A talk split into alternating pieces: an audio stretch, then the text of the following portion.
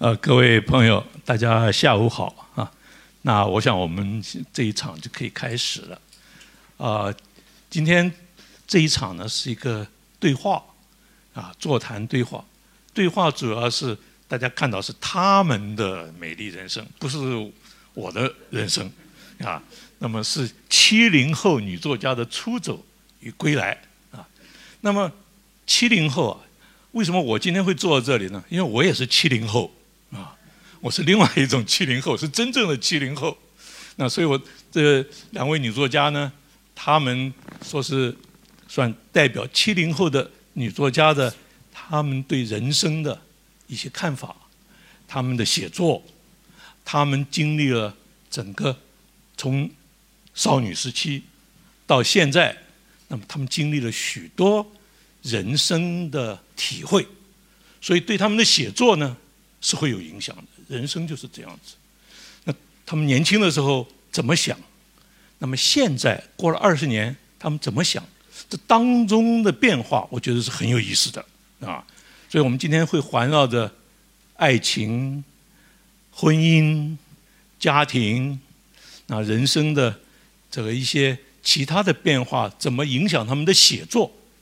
因为写作有的时候也是有周期的，跟人生的历练有关啊。特别呢，今天呃魏慧也特别讲了，就是说是他还想要讲一讲他一些特别的心灵体会啊啊。所以呢，我们今天时间呢啊有一个小时，然后有半个小时呢开放给大家问问题，大家可以问魏慧跟周洁如啊有关一些人生的体会跟写作。写作的体会，别忘了他们最主要是作家，所以作家呢最重要的他们对于写作的体会。那么人生的经历会不会改变他们这个写作的技巧啦、主题啦等等，是吧？那我想这样吧，那我们就开始喽啊。魏慧说是他先是吧？先讲讲，哎，你要不要讲两句话，然后转给魏慧啊？呃，跟他 say hello。魏慧能听到哈？我能听到，杰如。你好，Hello，你好美啊，今天。啊，你也是啊。美丽的人生啊。从互相互相表扬对方美开始。好久不见，上一次是在宁波，对，有三年了，对，真的。好好期待，好高兴你来到香港书展，这是你第一次来到香港书展。我也很感。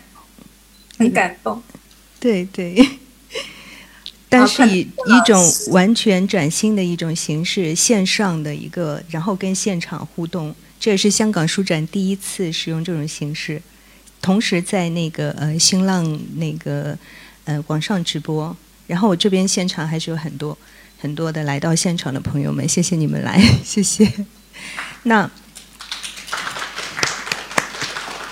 谢谢。嗯，那刚才郑老师嗯就讲说，那由你开始先谈一谈这样子。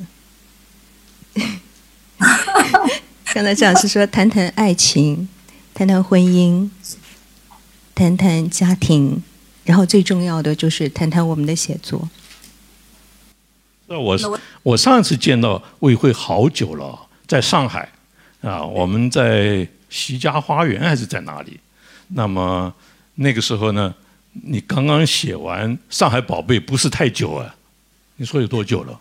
啊，那有好多上海的这个文艺界的朋友啊，沈昌文那那那天我记得是沈沈昌文请客，沈昌文呢，还有这个陆浩啊、陈子善呢，我们都都都都在的啊。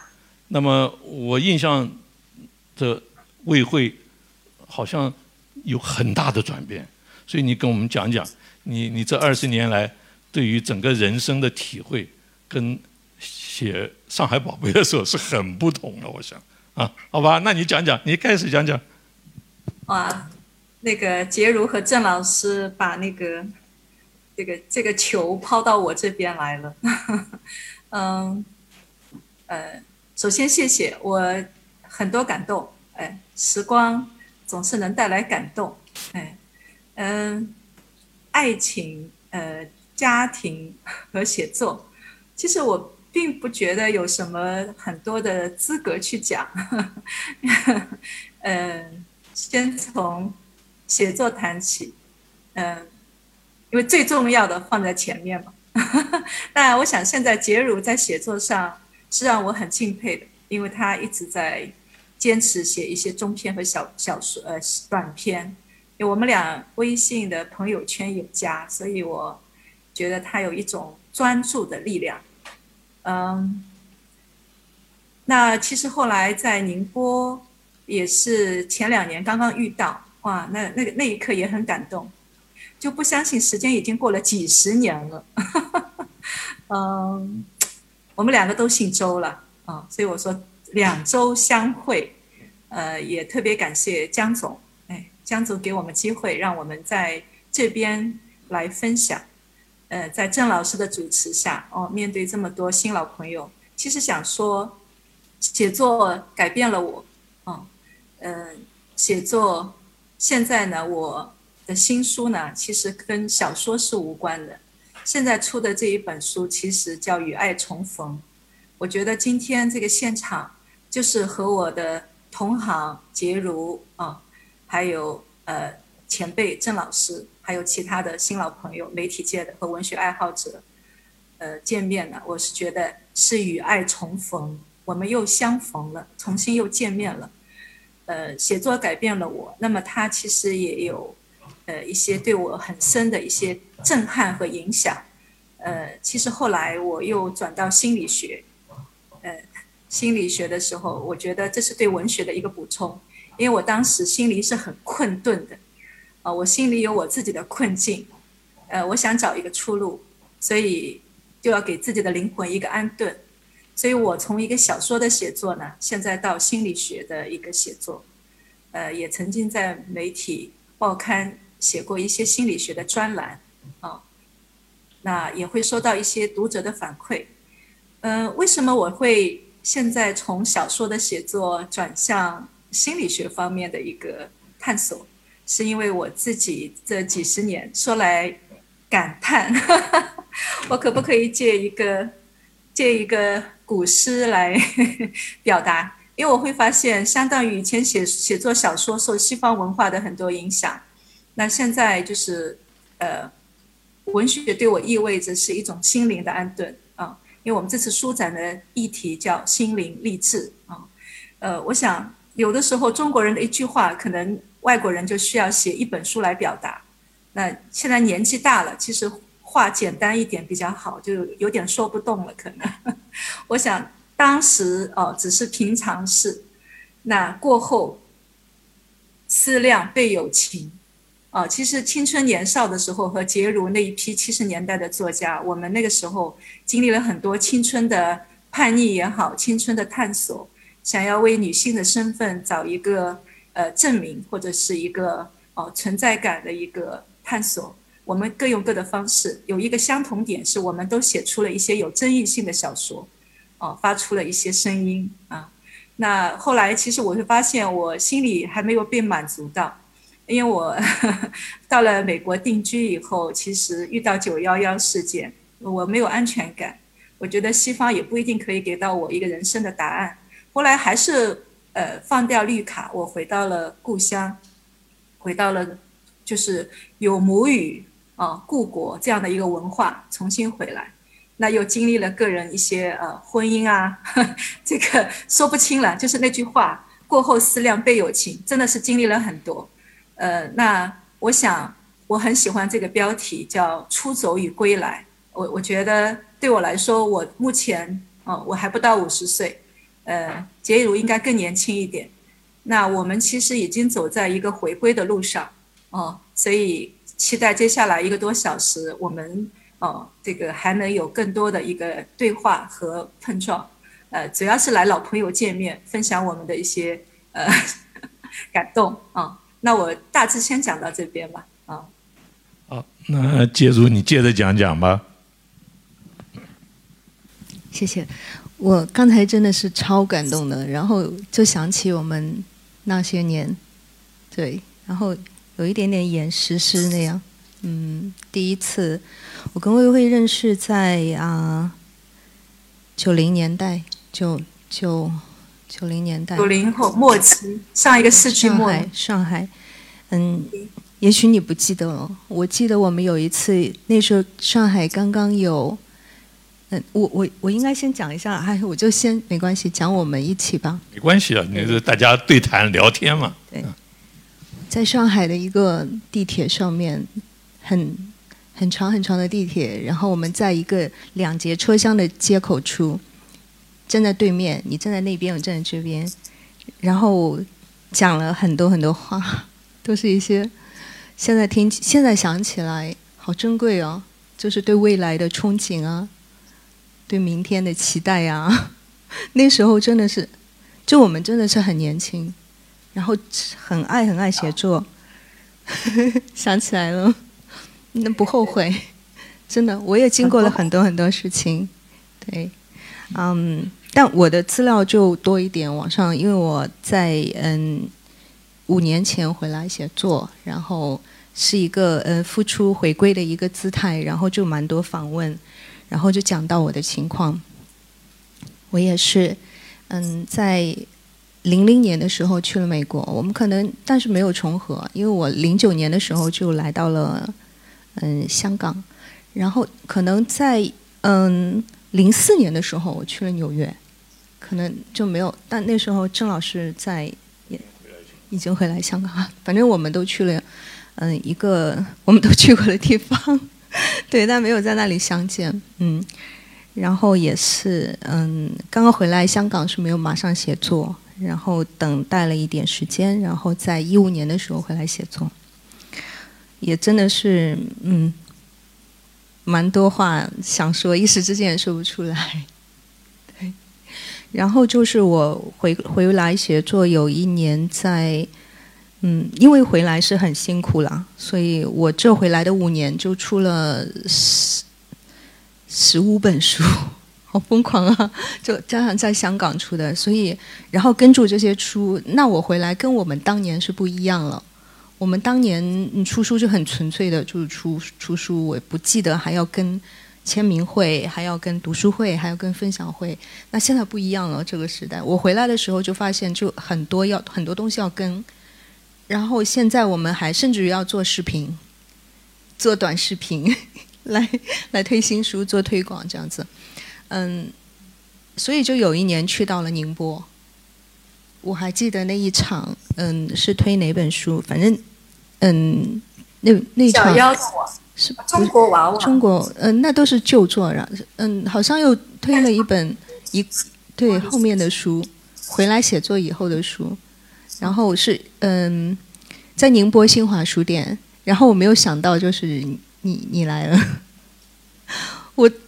我都不知道说什么好，没有想到，真的是，还带着花，嗯，然后还听了全场，然后但是没有，对，然后你就开始，然后你就出了你的那个书，对，我现在想起来，记忆都是蛮支离破碎的，就很多很多很多很多东西，但一时之间不知道怎么说。你可以先补充一点，就你们差不多开始写作的时候，你也有个志向嘛。你有想法？你刚刚说了，你哎，你你们可以把那个先先谈一下，呃，因为我想这个观众一定很有兴趣知道你们那时候在想什么，你想要写什么，你想要通过写作改变你的人生，还是只是一个人生的追求？那时候你们在想什么？你们两位都讲一下，然后你再讲讲你这个转变以后，你们现在追求不一样了嘛？会其实讲到了，他说我们有一些表达。对女性的声音的，对青春的表达，那个时候我们可能都是这么想，有点不一样。我们俩还是不一样。从开始写的时候，对我还记得有一次晚上就接到你给我打电话，然后跟我讲了一堆东西，都不知道我我其实不太明白你想要说什么。我 我也不记得了。对，那时候我们就是这样子的，就是哦，现在想起来，我们的青春真的好丰富哦。就好像是做了很多很多的事情，然后写了很多很多的东西，然后，然后有时候也会对啊，就会打一个电话，然后也不为什么，可能，那你还想得起来吗？那个时候，刚才郑老师说，对啊，你那个时候，其实，比如郑老师，嗯，各位朋友，我是觉得上个世纪末其实有它的单纯。上个世纪末是西方文化，是不是？你们同不同意？就是跟现在呃比的话，其实我们当时候所谓的先锋和前卫。在现在，杰如啊，我们也变成怀旧了，复古了。那个时候的先锋放在现在看，我们再来回忆，我就觉得我和你两个现在又像穿越时光隧道。其实今天就不再是像以前就被标以一个先锋和呃前卫的一个生活方式的一个表达者、呃实践者，而是说现在我们两个其实是复古了。所以我有感叹，就是时光真的是很奇妙，呃，而且一切都是在无常。在变动，啊，不可以把一个人看死掉，就是人都会变。你们两位 讲，那个时候其实，嗯，那个那个时候其实有他的天真，因为我们没有看过呃一些一些，比如说绘画、音乐，在上海当时有非常 underground 的一些酒吧，会有一些前卫的画展，或者是一些诗歌朗诵，或者是一些音乐会啊，rock and roll。呃，有一个有一个酒吧的名字叫。Velvet Underground 地下丝绒，啊，所以呃是怎么说？诶，还能看到我吗？可以，可以，没问题。OK OK，好，那其实那个时候就有一种要找一个出口，就是一就是像一个年轻的人，他要找很急的找一些呃所谓个性个性化的一些表达，自我存在感，啊，那个也是受西方文文化的一个影响。包括比如说受呃存在主义的影响和西方那个所谓垮掉的一代的影响，那现在想想是有点蛮不好意思的，就是呃，但是我特别感动的是我的朋友杰如刚刚讲，他说不后悔，啊，这个字是今天我觉得就是一听到就就是那种。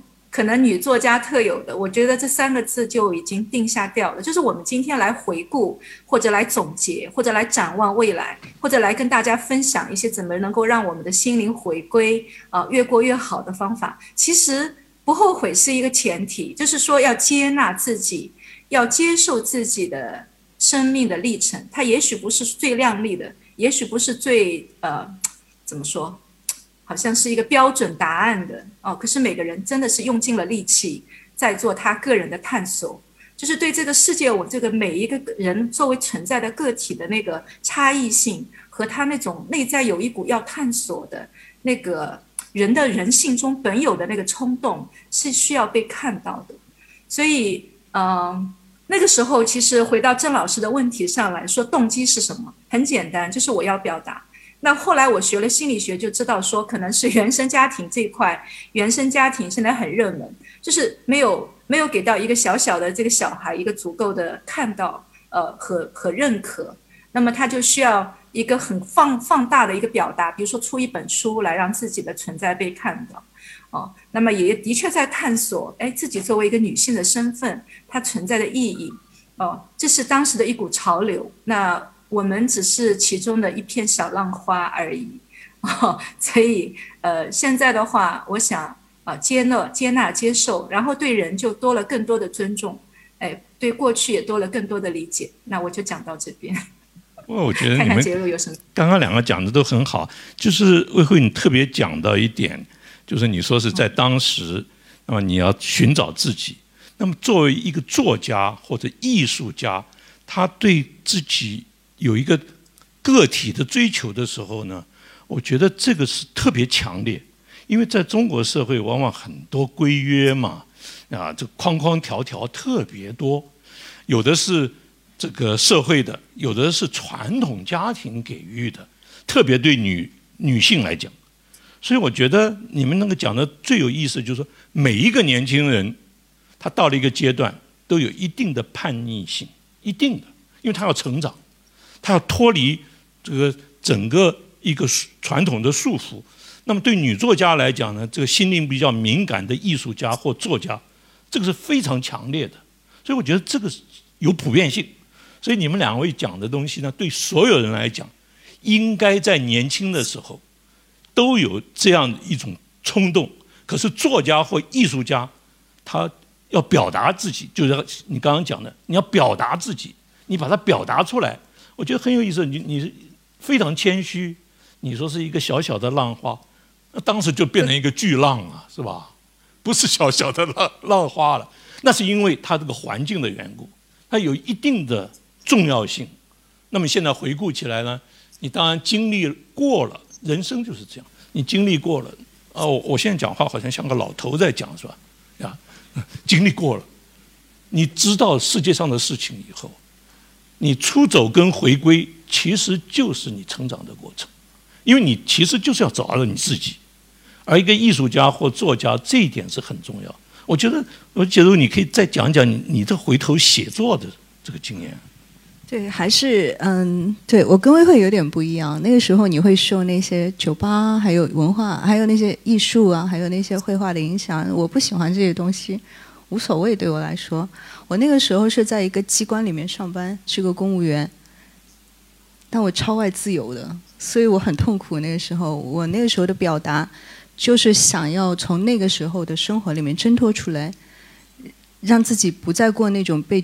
被约束的生活，我的表达就是就是想表达我的自由，但我没有想到我的归来就又回到了这种生活。我现在要坐班，对对，你要笑死了。对我也不敢相信，我现在真的很规矩的要坐班，而且就是从来不迟到早退的。这样人要生活，这是一定的，对不对？那有不同的方式，可能未会这个。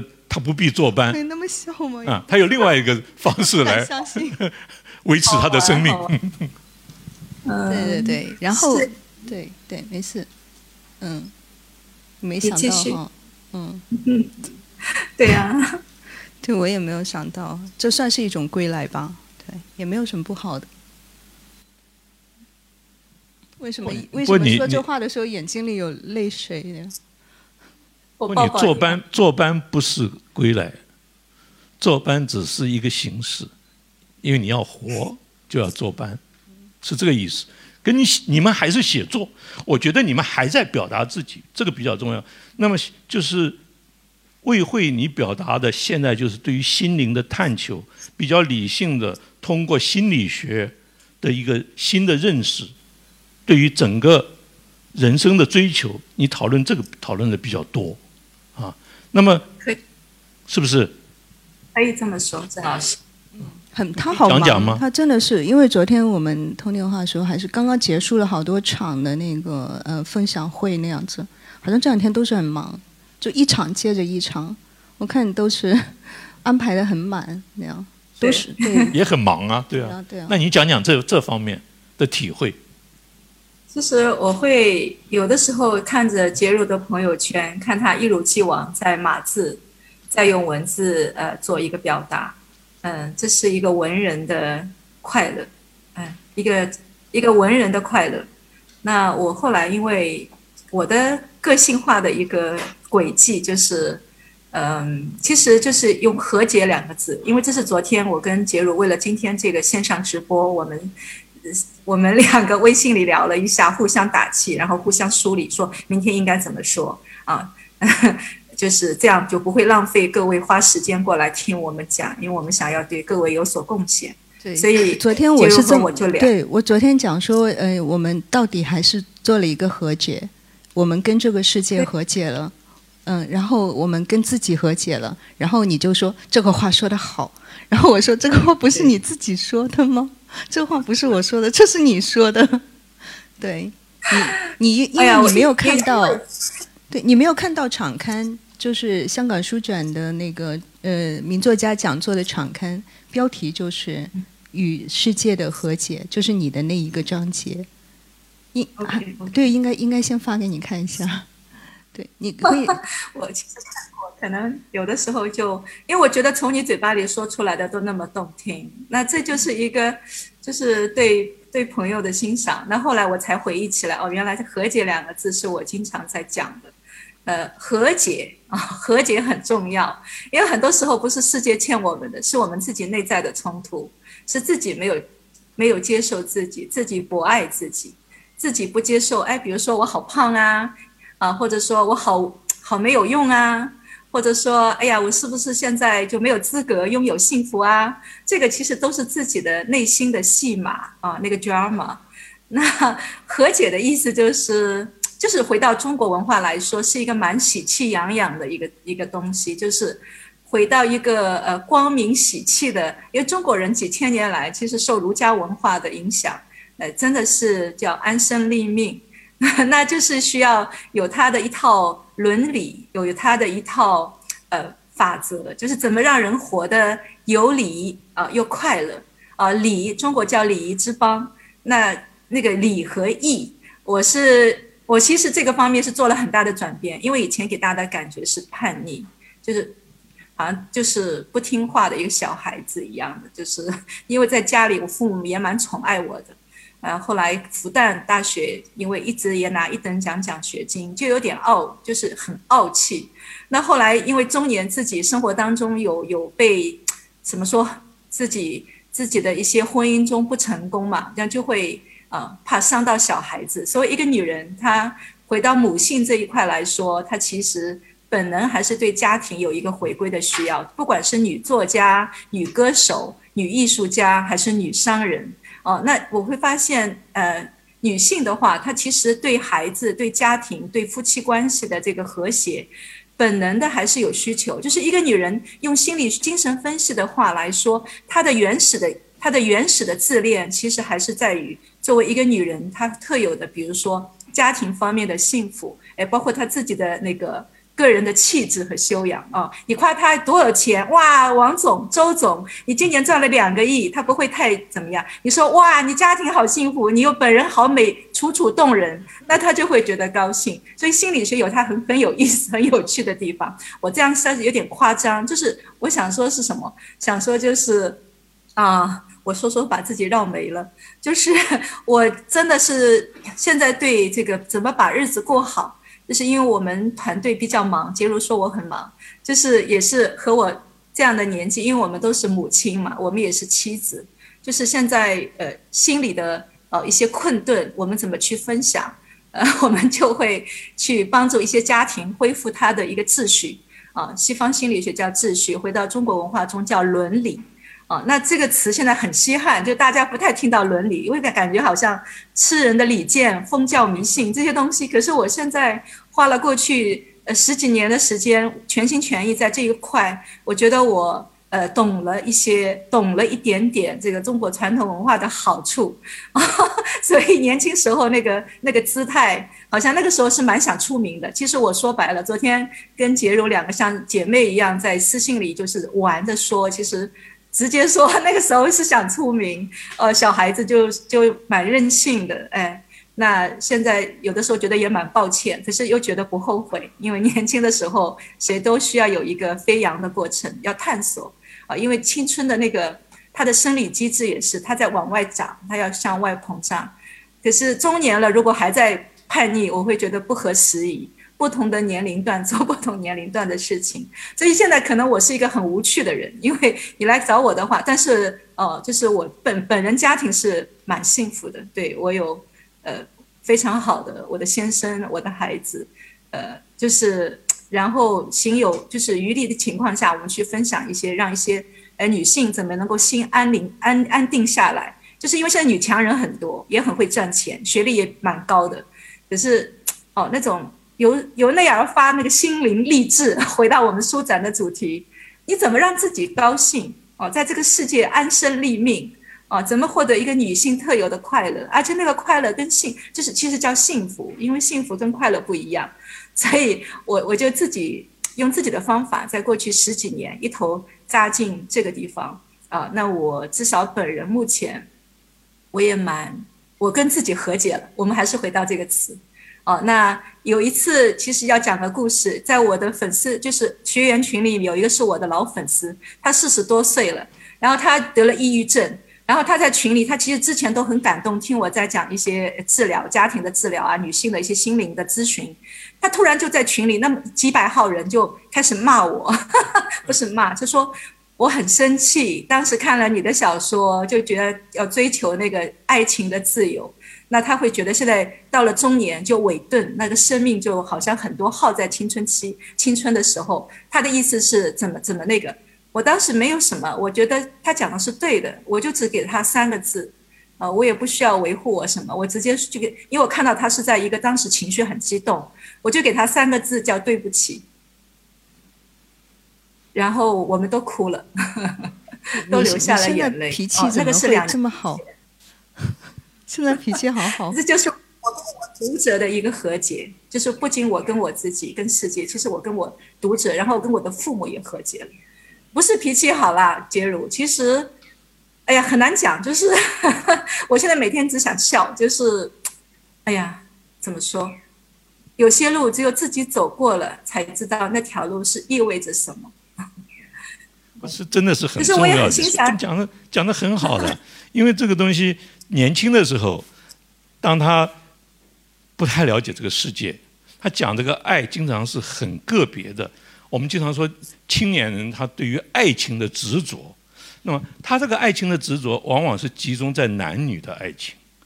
那么可是这个爱本身，它不只是针对一个异性的爱，你有其他的，你身边的人，你的父母。他爱你，难道你不回报你的爱吗？还有其他的朋友，所以在你人生的历练当中，逐渐你就会慢慢扩大你这个爱。但你，我觉得魏慧讲的很好，就是这个和解的意识是超过了自己个人比较执着的，而这个执着可能是有一定的偏向扭曲的，因为完全自我中心的嘛，一种。一种爱，那么这种爱呢，往往受到挫折以后，有的人会受不了崩溃。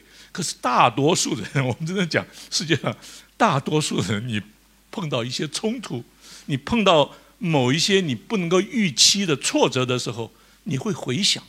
那能够回想的人，其实是很了不起的。我觉得会会很好啊。你你你现在给我们整个感觉很祥和。我老了，老师，我老了，因为我老了。不是老，杰如还年轻，她是一个可爱的小女孩，我好喜欢看她朋友圈。我老了。你你接触好多其他世界上别的人，你必须要跟他们分享你怎么面对这个世界，怎么能够得到快乐跟幸福。这个幸福，我觉得你讲的很好。幸福很重要。杰如他现在还在专注他的文学的追求，有的时候他会钻到一个，他要不一定突破得了，可是还要钻进去。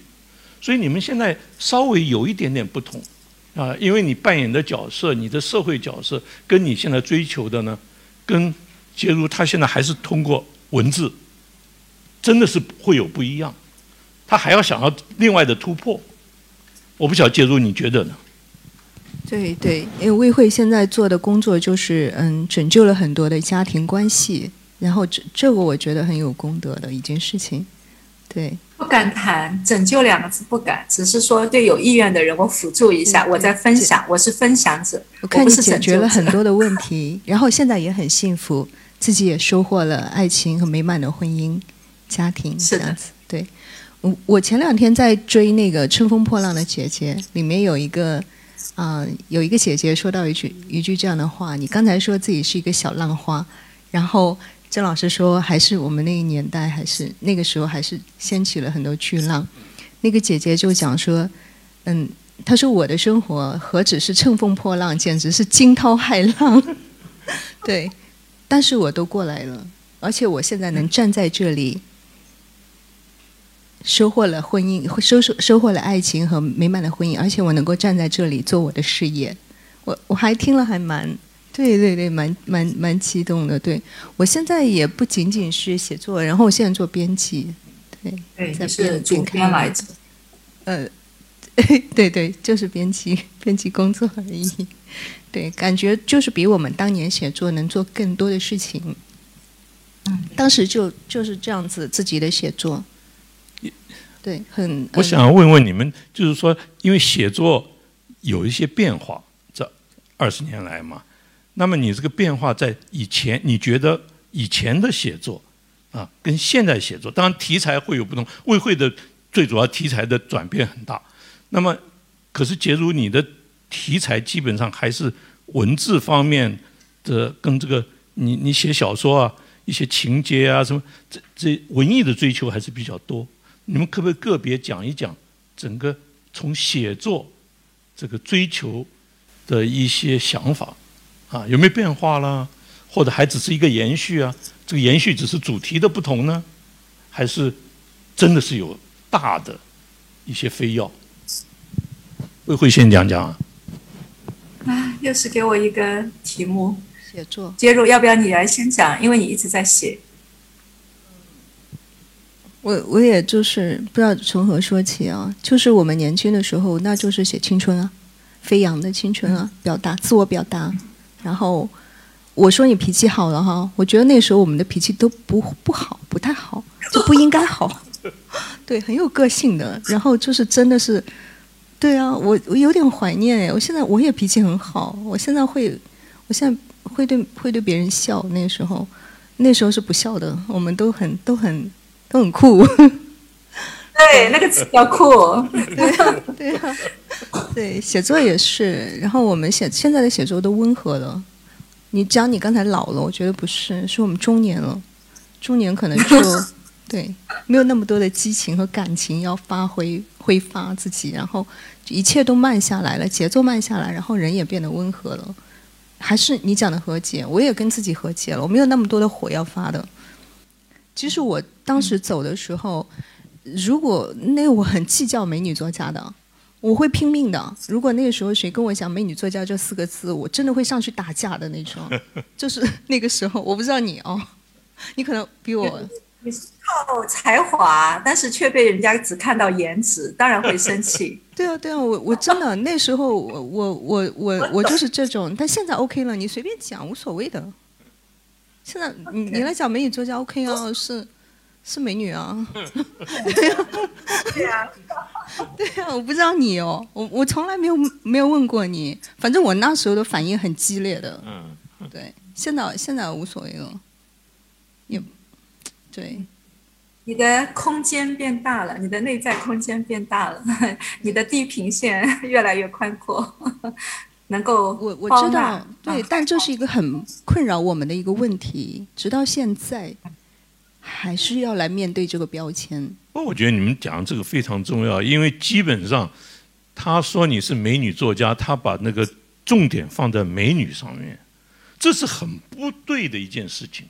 因为男的他没有，现当然也有也有一些人现在追随所谓的美女作家，他是美男作家是吧？那个我们就觉得这种人怎么怎么怎么自自我的自。或者自恋也好，或者怎么怎么会有这样的现象？可这个现象是不不太对的，因为他重点放错了。作家就是作家，他最主要追求，我刚刚听到你们怎么不重视我们的才华，只重视我们的颜值，这是很奇怪的一个现象。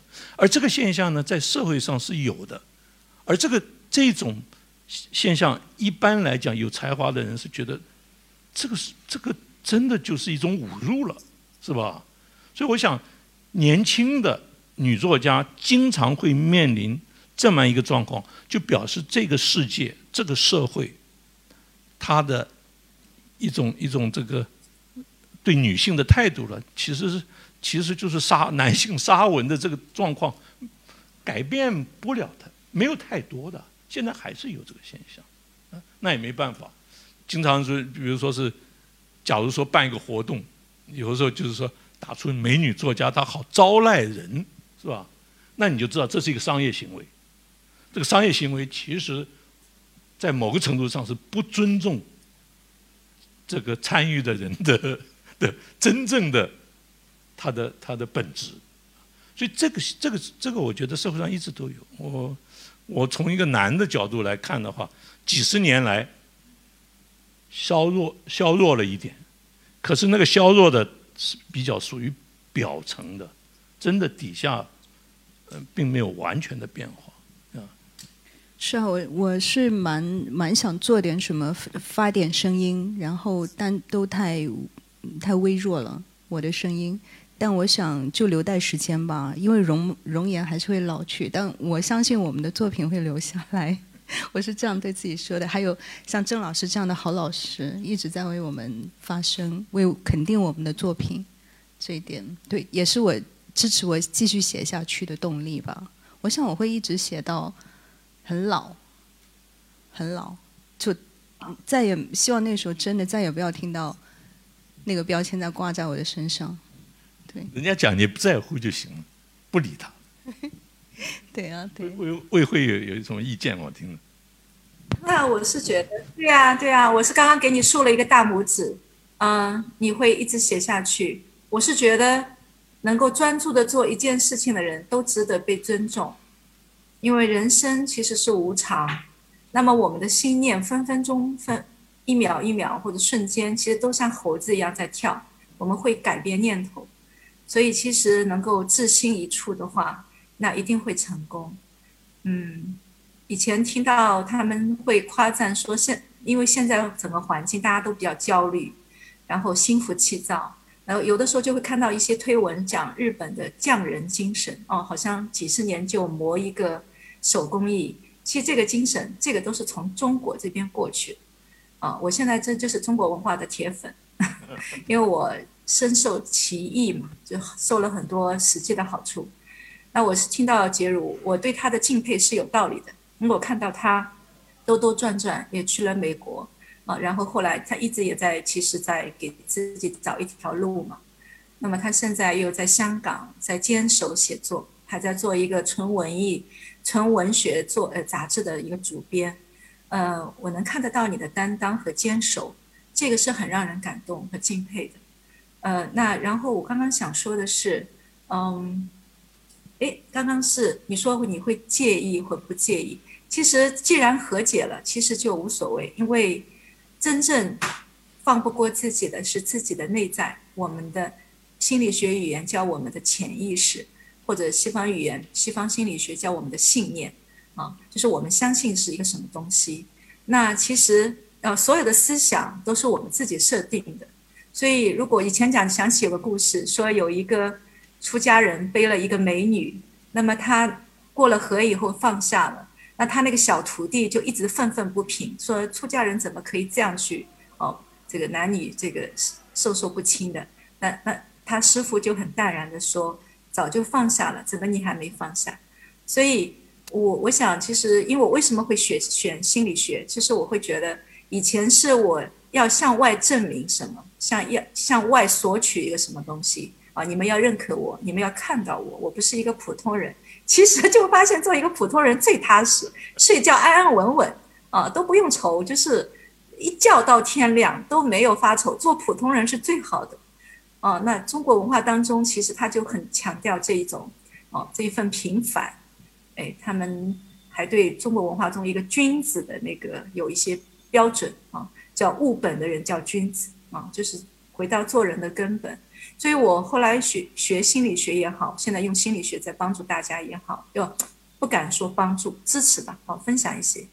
那我会觉得其实是把我们的注意力向外的啊，你们来看我啊，你们来看我啊，你看我怎么怎么样，我就放下这个，就我试着啊，我不能说我完全放下，否则我为什么还要来参加这个书展的活动，对吧？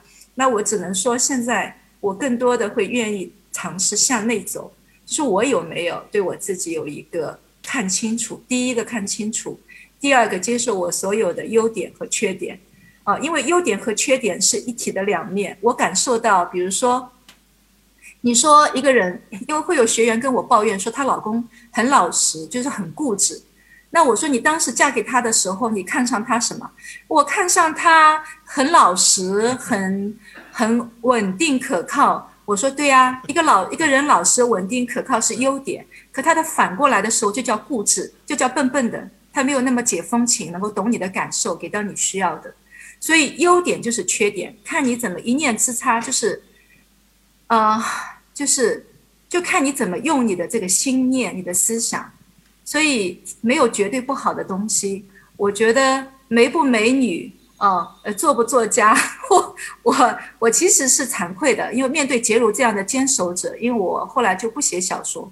当然，当然就是，呃，有的时候也会想，也许再老一点，就是写一部，向着一些中国文化的那种小说，就是有着像沈从文或汪曾祺这个有着中国文化特有的，他去了少了西方文化那种夸张的、直白的那种描绘，哦，可能会去写一个这样的。但我现在不好说，因为活在当下，所以我总结下来就是，呃，郑老师、杰如，我对这一块这一部分的回应就是，嗯，好像对外面怎么说，现在比以前能释怀，我也不能说完全，因为我还不是，我还是个普通人，啊，人性都有一一个要向外抓的东西，那只是现在愿意向内看一看，说没有别人的注意力，或者呃，别人没有给表扬你，没有赞同你的时候。啊，或者别人说你一些你不认同的话，你内心是不是可以依然陪伴自己、倾听自己？哦，给到自己一个一个陪伴，然后一路走下去，探索自己这一生的一个人生的意义。嗯，我讲的可能有点大。没有，没有讲的很好啊，因为那个听起来有一点像得道的高僧样子。哇，这吓人，太吓人了！因为真的得道的高僧呢，他一样走入人群。那种面壁的高僧是另外一种，因为面壁的后果，他还是要离开他面壁的环境。那么中国的佛教到最后，他讲的其实是和光同尘。我觉得你刚讲的非常的好，非常的有意思。因为我觉得有趣的是这样，我们大多数中国人在现代这个社会受到西方冲击之后呢，往往被它吸引。因为他非常这个，好像是这个，呃，对啊，很很抓眼球，是啊，流量经济，对对，他他给你一个感觉就是很灿烂，是吧？那你经常就是想要把自己也变成这样，可是慢慢你的成长过程中当中，你会发现你其实还有另外一些东西，而且我们都生长在中国文化环境里头，多多少少这些东西到后来会从你内心逐渐。再散发出来，融合，从西方学的。所以有一点，我想要你、你们、你们还可以多讲一讲，就是出走对你们的冲击，跟在什么样状况之下，你们开始归来。因为这个东西不只是写作，你也是人生的一个转折，对大家我想都有一定的启发。你们哪一位先讲？其实我的出走就完全呃，就是写作上的出走，我就不写了。在零零年的时候就完全终止了写作，嗯，无论去哪里也不重要了，反正对我来讲。然后归来对我来说就是我又回来写了，我停了十五年，对，这很简单，因为我当时是有一点写作上的突破的问题，然后也有很多问题不太明白，然后。以为自己可以停停一段时间就能回来，没想到会停那么久。然后对，所以嗯，倒是没有马上联系到我，就是真的就是出去到了别的地方，然后又回到了一个什么样的地方，反正反而都是地理上面就没有那么嗯那那种感觉上面对，就是对我来说是一个纯粹的写作意义上的出走与归来。那就不知道魏慧的那个体会。